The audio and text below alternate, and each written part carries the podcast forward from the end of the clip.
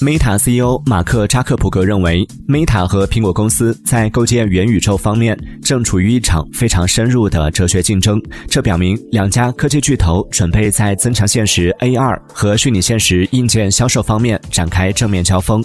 本月早些时候，扎克伯格在一次全体员工会议上称，他们正在与苹果竞争，以确定互联网应该朝哪个方向发展。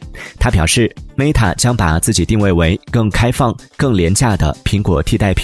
苹果预计最早将在今年晚些时候发布首款 AR 头戴设备。